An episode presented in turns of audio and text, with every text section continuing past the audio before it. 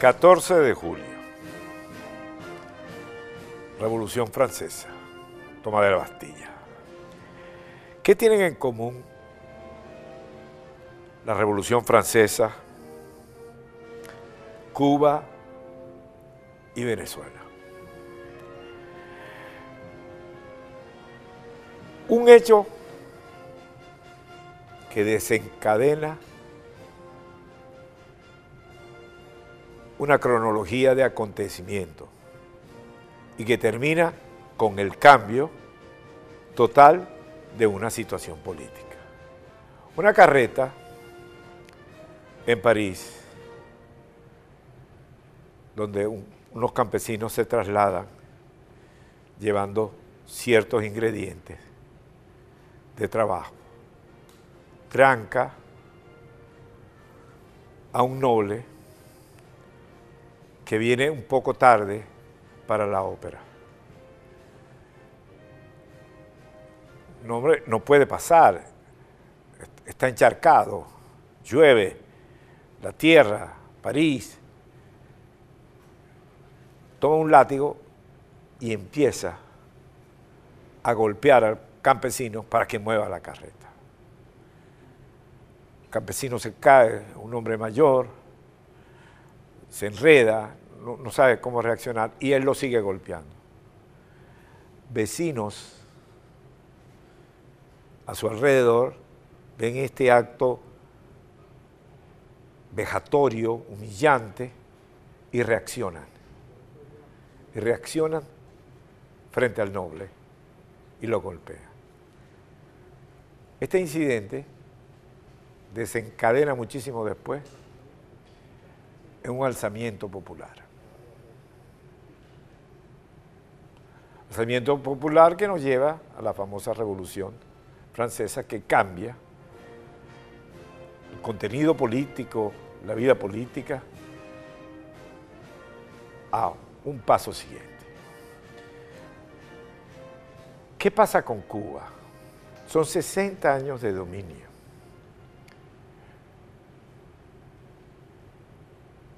El hombre más incapaz de la revolución cubana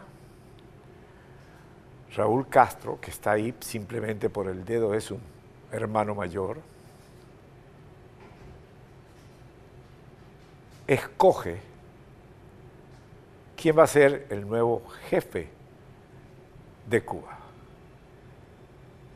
Y este señor, que es un poco limitado, busca alguien igual o parecido con el que se pueda entender. Y así aparece Miguel Díaz Canel Bermúdez, muy obediente de Castro, poco creativo, poco ingenioso. Viene una pandemia,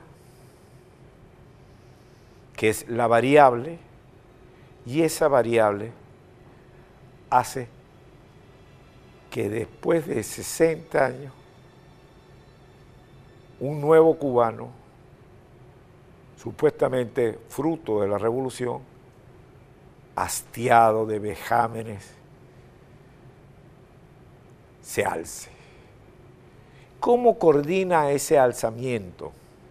A través de la tecnología moderna, Internet. Se ponen de acuerdo y tenemos una revolución popular en La Habana,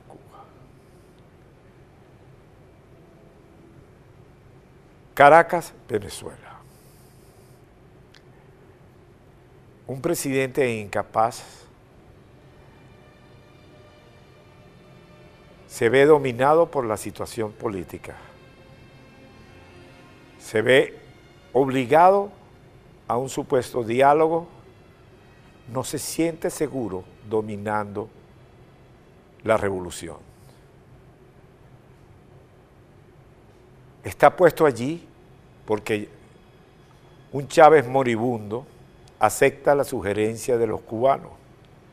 Y para los cubanos era más fácil llevarse con Maduro que con un cabello, por razones obvias.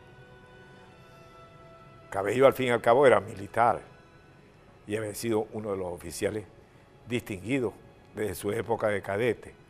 Rápido, preparado. El otro no. Pero, ¿qué ocurre con el otro? Que el otro tiene cerca de él alguien que sí sabe de política y que chupó política desde muy temprano, que es la primera combatiente. Y la primera combatiente protege a Maduro. Y le coloca cerca de él a un hombre que viene con una formación académica muy alta, que es inteligente, pero que tiene sobre sus espaldas que su padre, en la época de la guerrilla en Venezuela, fue asesinado por los cuerpos de seguridad, por la DIGEPOL. Y la democracia sintió como una deuda permanente hacia estos dos hermanos Rodríguez y les da una preparación única y son muy distinguidos como estudiantes. Uno estudiando medicina, el otro estudiando derecho. El psiquiatra luego va a París, sigue sus estudios, se prepara y es un hombre sumamente hábil para pegar, enredar y montar cuentos. Ahora, ¿son cuentos totalmente mentira? No.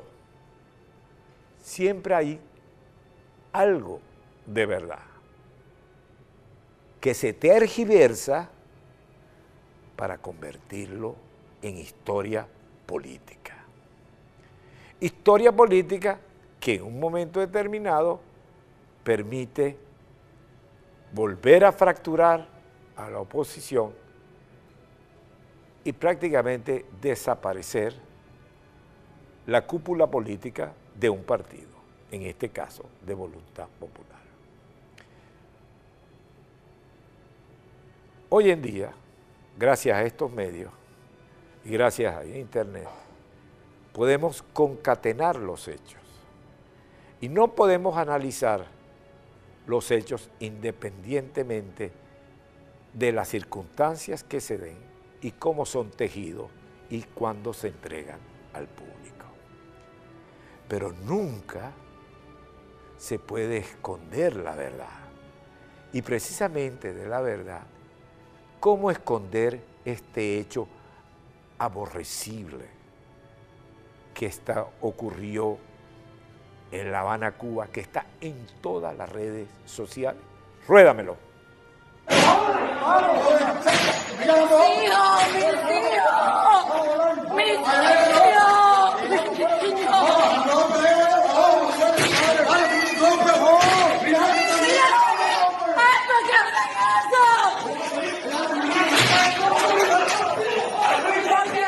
En mi casa no hay nada, En mi casa no hay nada. Mira lo que le han hecho a mi marido, mira. Se lo llevaron todas las urnas rojas, acabaron con mi casa.